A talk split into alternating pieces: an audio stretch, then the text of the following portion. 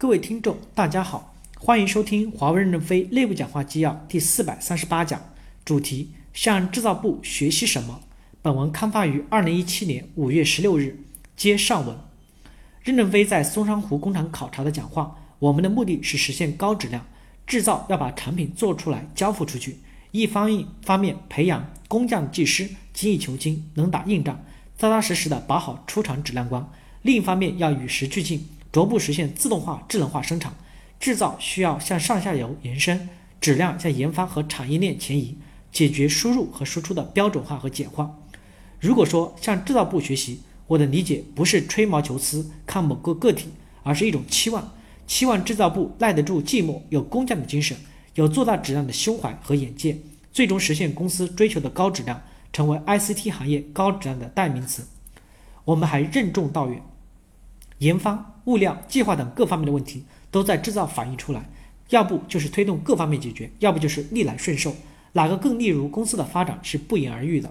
问题解决过程中必定会带来一些争议，再发现解决方案，接下来再出现争议，再解决，也是一个能力螺旋上升的过程。看完这篇文章，为公共及政府事务部点赞，赞其虚心学习兄弟部门做得好的方面，也为制造部点赞，一直坚持质量第一的原则。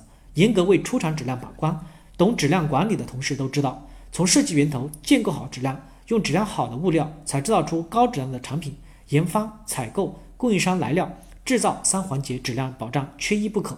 实际上，上述部门在产业链质量、ICT 的物料端到端的质量改进、质量预警、五层防护网等联合改进项目协同良好，产品质量不断的提升是有目共睹的。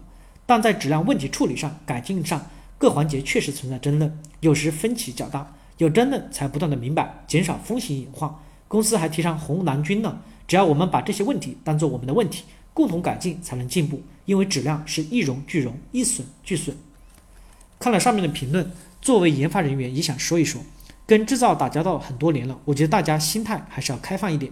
制造作为产品的最后一个环节，我倒认为敢于暴露问题没有什么不妥。如果有一天没有人敢说问题了，那才是最危险的。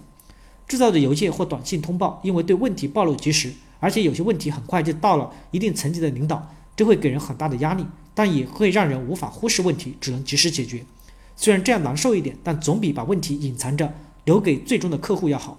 上面抱怨的我想多少是在工作中有过问题的，也正因为这样才会如此抱怨。如果做到没有问题，那还有什么担心被通报？其实制造除了暴露问题，也在不断的组织大家快速的处理问题。大家不要只觉得自己难受，制造同样难受。停线了，制造需要组织大家快速的复线；出批量问题了，要组织大家快速的返工处理。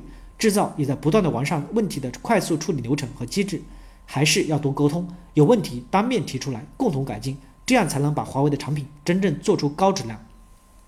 最后引用老板在松山湖工厂考察时讲话，大家一起学习。